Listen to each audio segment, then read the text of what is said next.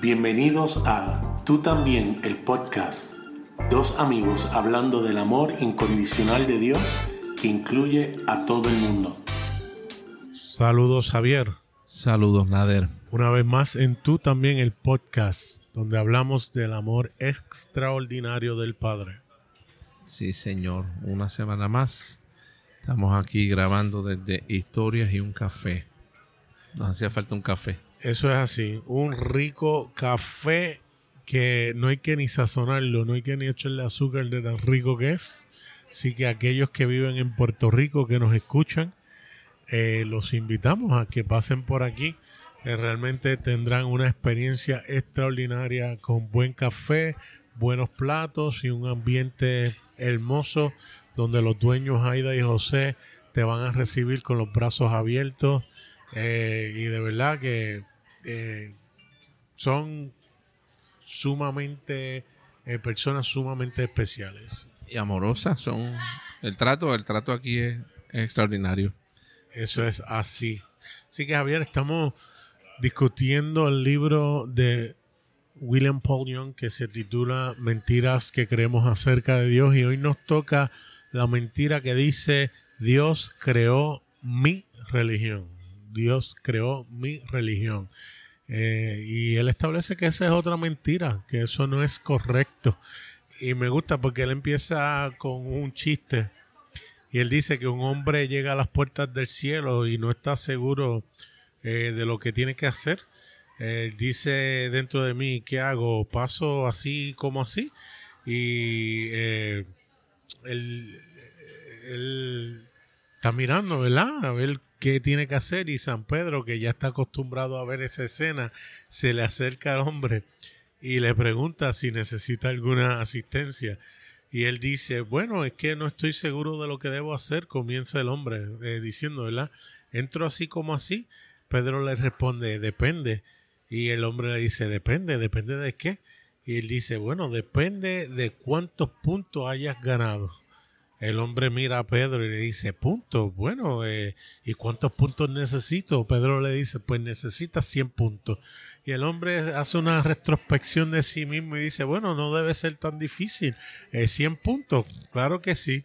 Eh, entonces, eh, él dice, pues veamos, en los últimos 15 años estuve sirviendo sopas de pollo los sábados por la noche ayudando a los pobres.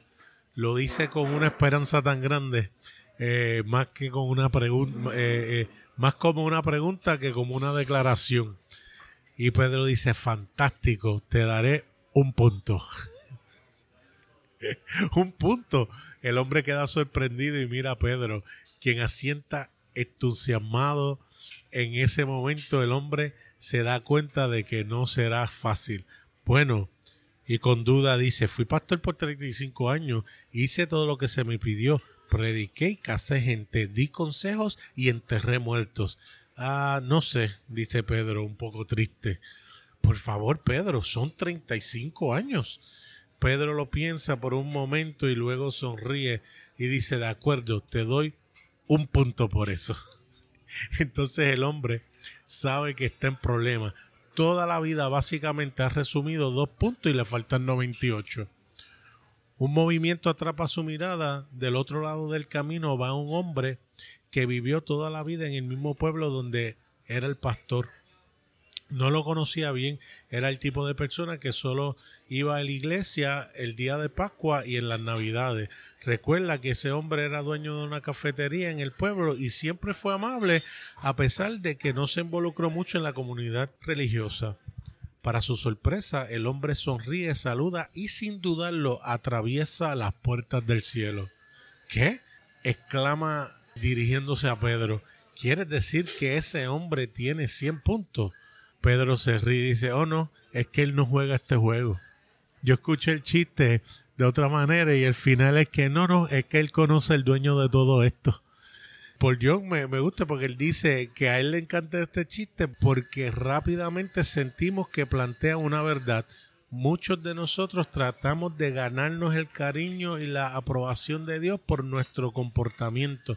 Parece que ese comportamiento y desempeño están profundamente enraizados en la mayoría de las religiones. De eso es que se tratan las religiones.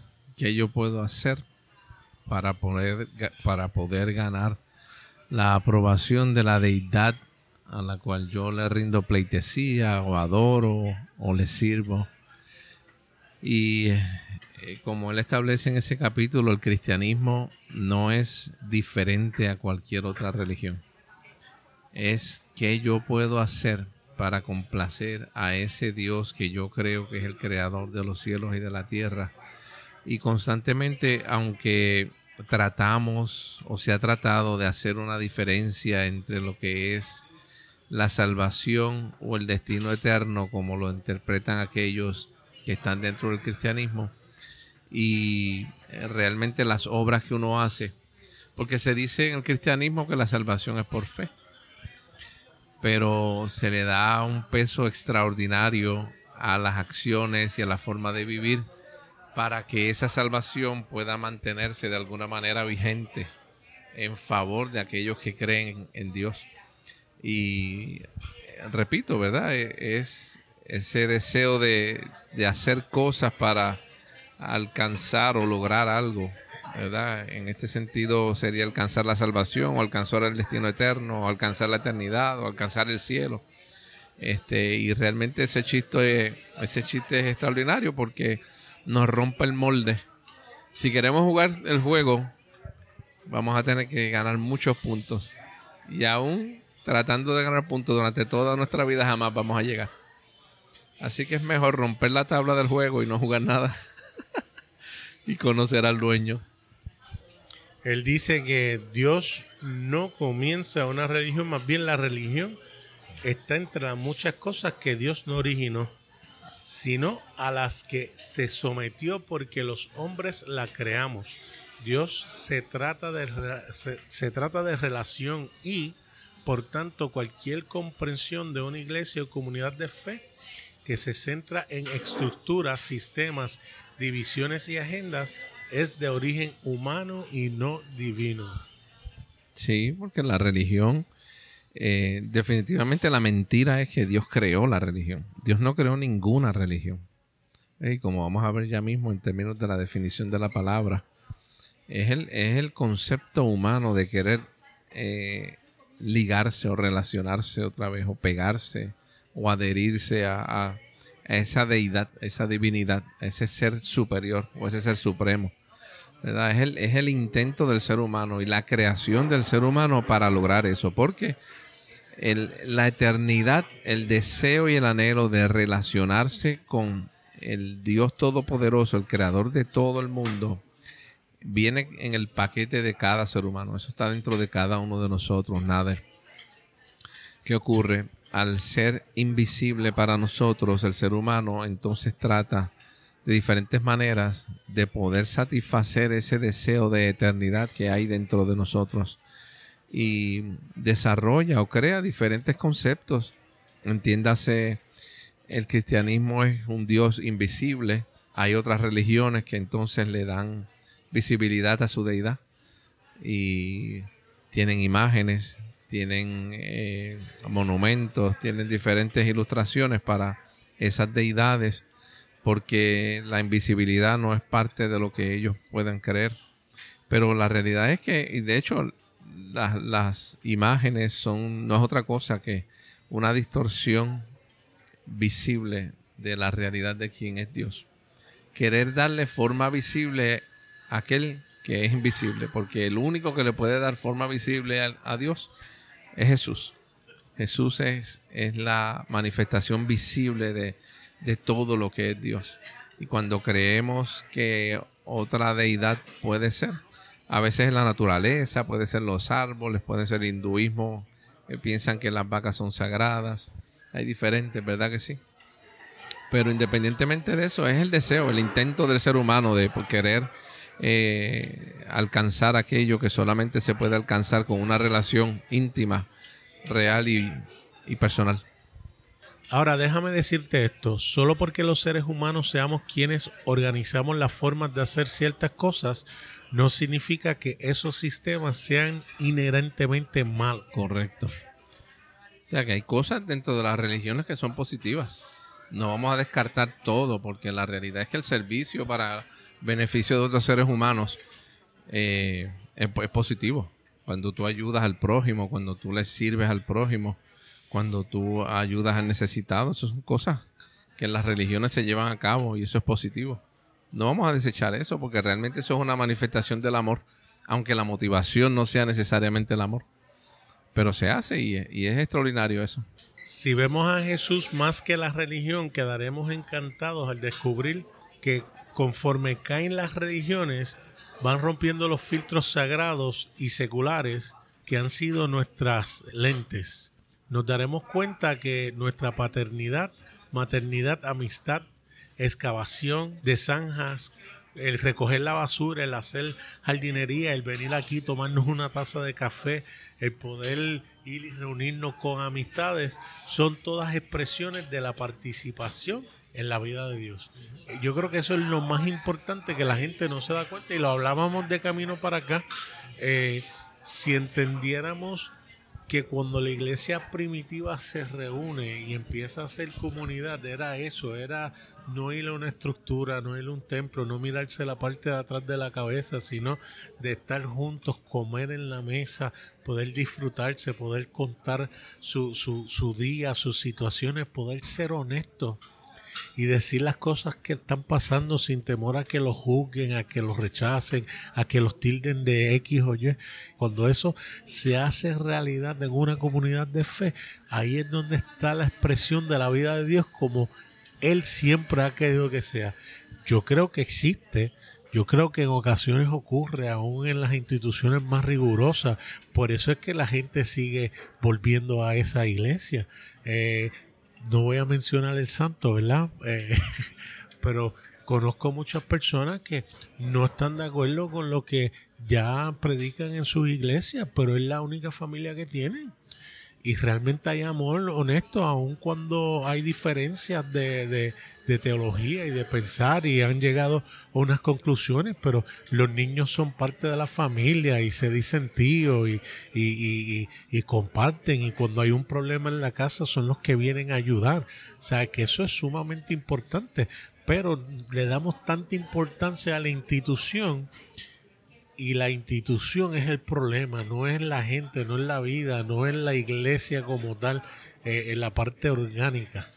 Yo creo, en línea con eso que tú dices, Nader, que la institución religiosa, cualquiera que sea, subsiste para la preservación de la misma institución. Porque se cree, eh, se está convencido o convencida que la convicción, la creencia con relación a su deidad o a su religión es lo más importante. Y una de las características de las religiones es que son exclusivistas. Siempre a través de la historia del ser humano se establece, ah, no, porque mi religión es la correcta, todas las demás están incorrectas. No, porque los, más santos somos nosotros, los elegidos somos nosotros, ustedes no. Y siempre la religión va a manifestar la división en las relaciones del ser humano. Sin embargo, el amor es diferente, el amor es inclusivo. Quiere decir que es imposible que Dios haya creado ninguna religión o alguna religión realmente. Porque Dios es inclusivo, Dios incluye a todos por igual. Es diferente al concepto de las religiones donde separan. De hecho, hasta el día de hoy a través de la historia vemos guerras y vemos eh, conflictos bélicos de mucha violencia en nombre de Dios. Llámese X o Y o Z, el Dios. El, nombre del Dios es, irrelevante. Pero las cosas más increíbles que hemos visto a través de la historia y el, el desprecio por la humanidad y la falta de sensibilidad que se ha visto es por tratar de defender la religión por encima de los seres humanos. Y nos olvidamos que la realidad es que el activo más importante sobre este mundo es el ser humano. ¿Sabe? Y el ser humano se edifica, se construye, se multiplica, se hace todo eso fundamentado en el amor. La religión no es, no, a la religión no le importa el amor. A la religión realmente lo que le importa es cumplir con unas normas, reglas, ordenanzas, eh, para uno cumplir con su deber, con su responsabilidad. Esa es la palabra favorita. Cumplir con la responsabilidad para llegar a un fin, cumplir una meta.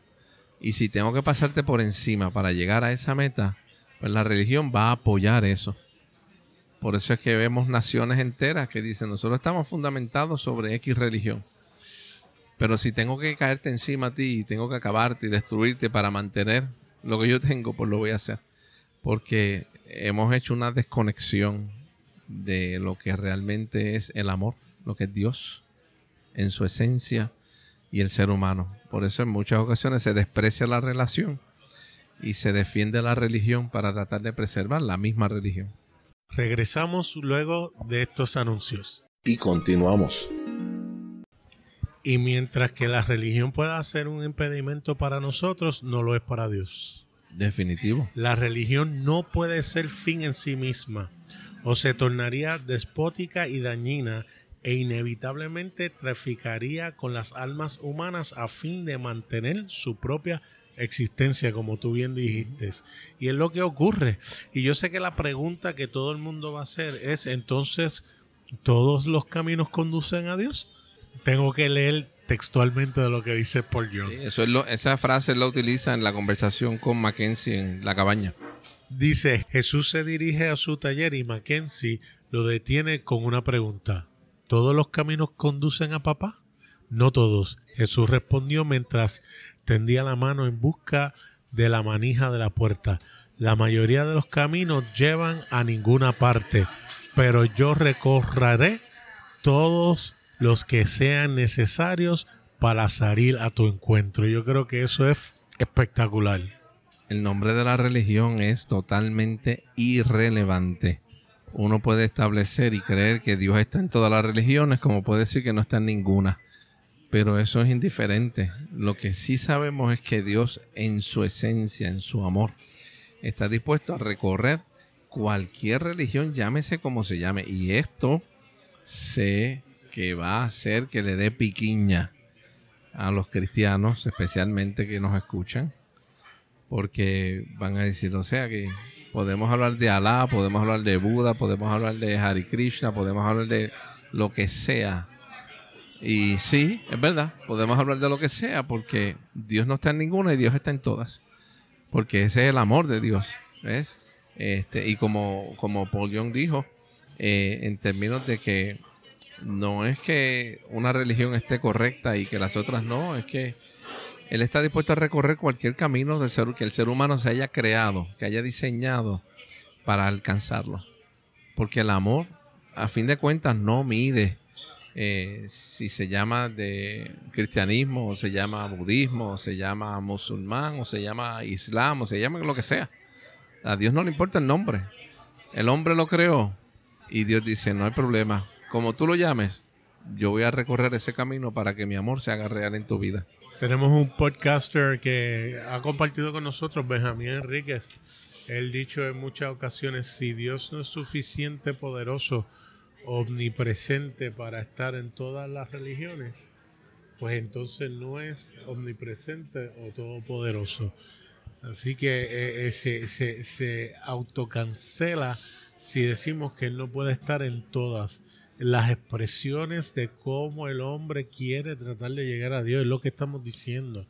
¿Ves? porque siempre nosotros haremos la invitación para que la gente participe y conozca del Cristo, porque esa es la expresión del Padre aquí en la tierra a través de la persona de Jesús. Ahora, ese espíritu del Cristo lo podemos ver manifestado porque no es exclusivo al cristianismo. Nosotros pensamos que solamente el cristianismo habla de, amar al prójimo y de, y de ser bondadoso y de, y de ayudar al pobre. No, todas lo hacen. Entonces es irónico porque decimos entonces es que no por esas obras que somos salvos, pero entonces decimos que hay cosas que nosotros hacemos que sí nos impiden llegar a Dios. Entonces no vemos la contradicción en el momento del argumento.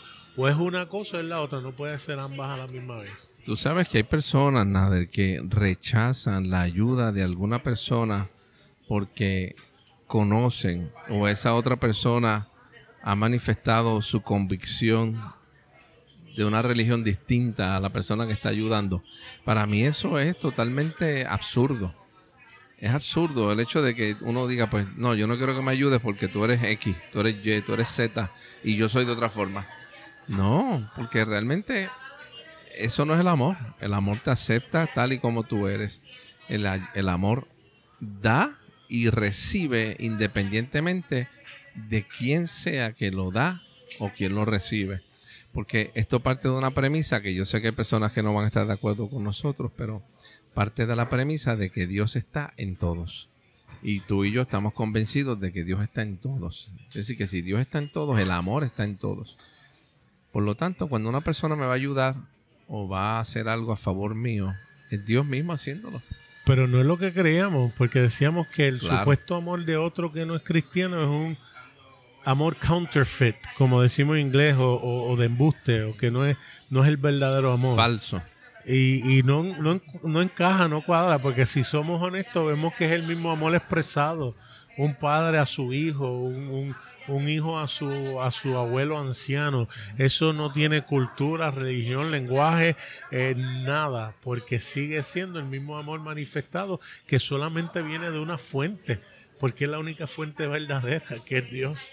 Pero para eso tendríamos que derribar algunas de nuestras convicciones para hacer eh, lo suficientemente honestos y aceptar que una persona que se puede catalogar como que no conoce a Dios o que conoce a otro Dios, tiene la capacidad de amarme tanto o más como otra persona que sí dice que me ama. Eh, irónicamente, personas que en el pasado han dicho que nos aman, que creen en el mismo Dios, en muchas ocasiones han demostrado no amor eh, lo menos que manifiestan es amor. Fíjate que se oyó elegante. Elegante se oye el hecho de que han manifestado no amor, tú sabes, por no decir otra cosa. Pero... Para no decir que están llenos de odio y veneno. no, yo lo digo. Yo no tengo problema. Sí, sí, pero es, es, irónico, es irónico. Pero nada, eso es parte de y la realidad es que las religiones son el intento del ser humano para poder alcanzar aquello que no, de otra manera no puede alcanzar. Pero lo maravilloso del Evangelio, como dice Baxter Kruger, Baxter Kruger dice, el Evangelio no es el que nosotros aceptemos a Dios en nuestra vida. El Evangelio se trata de que Dios nos aceptó a nosotros, la persona de Jesús por medio del Espíritu y todos los seres humanos estamos, hemos sido aceptados, hemos sido aceptados por Dios de una manera inclusiva y quiero, quiero leer, eh, quiero leer, si me permites, nada, eh, una oración de aquí del libro, de, este capítulo, donde dice, los seres humanos son controlados de forma rutinaria por, por los mismos sistemas e instituciones que ellos crean, contradiciendo frecuentemente las intenciones originales de mayor libertad y bien. Y esto es un punto que él establece, que Paul Young establece en el capítulo, el hecho de que las religiones fueron creadas para controlar se oye fuerte, pero es la realidad, porque las religiones controlan a aquellos que creen eh, que tienen las mismas convicciones. Sin embargo, las relaciones no. Las relaciones son, fueron diseñadas por Dios, que es relacional, para que nosotros tengamos libertad de actuar. Esto le cae mal a algunos, porque obviamente cuando tú le das libertad a las personas, pues tienen la capacidad de hacer lo que ellos quieran. Y eso, pues algunos dicen, pues perdí el control pero no, la realidad es que eso es lo que Dios quiere. Como Dios no controla a nadie, lo que quiere es, Él vino para darnos vida y vida abundante, vida no controlada. Las religiones controlan, las relaciones no, las relaciones liberan. Esto significa, aunque podríamos hablar de esto en otro, en otro momento, pero es decir que toda relación que lleve al control no es una relación, es una religión llamada relación. En términos de los seres humanos. Por lo tanto, las, las relaciones son no controladoras, al, contrario, las relaciones son liberadoras. aunque se le ponga el nombre de amor al frente. No, es que hago esto porque te amo, no quiero que hagas esto porque te amo. Pues no, eso es control. Eso es lo que hacen las religiones, eso no lo hace la relación con Dios. Y lo vemos a través de la historia como las instituciones inclusive se han unido con los gobiernos para controlar, porque entonces usan la excusa de la religión y lo divino para poder poner las personas en su lugar y que no se eh, no, no, se liberen mucho, como tú dijiste. Eh, y entonces imponen unas reglas estrictas para que todo aquel que se salga de esas reglas, imponerle entonces unas penalidades para que entonces mantener en línea a los, a los demás, porque, eh, espérate, ese rebelde, mira lo que le pasó, déjame eh, apagar un poquito mi espíritu de rebeldía, ponerme en línea y no voy a tener problemas. Y eso crea problemas. En ese sentido, Nader, ya vemos que podemos, podemos ver otra de las características de las religiones y el factor común, uno de los factores comunes que tienen es el temor, el miedo utilizan el miedo para mantener el control sobre aquellos que, que siguen o sirven esa religión. ¿Ves? Y como tú dices, establecen unas penalidades para que se pongan en cintura aquellos que, espérate, este va a creer algo distinto, déjame hablarle de las consecuencias negativas por si acaso está pensando hacer lo contrario a lo que nosotros creemos. Y utilizan el miedo para controlar. Y sabemos que el miedo es totalmente opuesto a lo que es el amor. El amor es, lo que apaga el temor.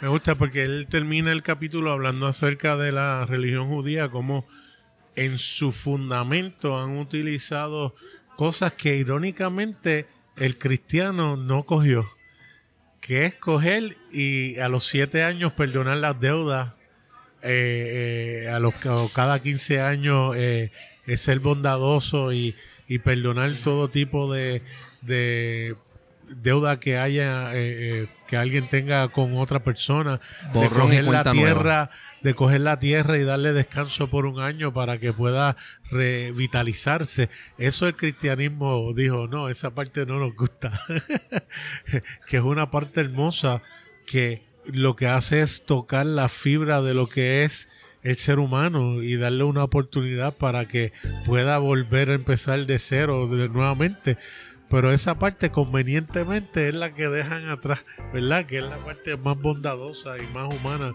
del aspecto religioso, aun cuando uno diría que es muy legal el sistema hebreo, mira cómo aún en medio de esa legalidad tenían algo que era tan extraordinario que nuevamente, convenientemente, el occidente eh, decidió no, no emular. Nos puedes escuchar a través de Apple Podcast, Google Podcast, Anchor.fm o donde quiera que escuches tus podcasts. También nos pueden escribir a tú también el podcast gmail.com o me consiguen en Facebook Nader Manastra Díaz o a mí a través de Facebook Javier en él.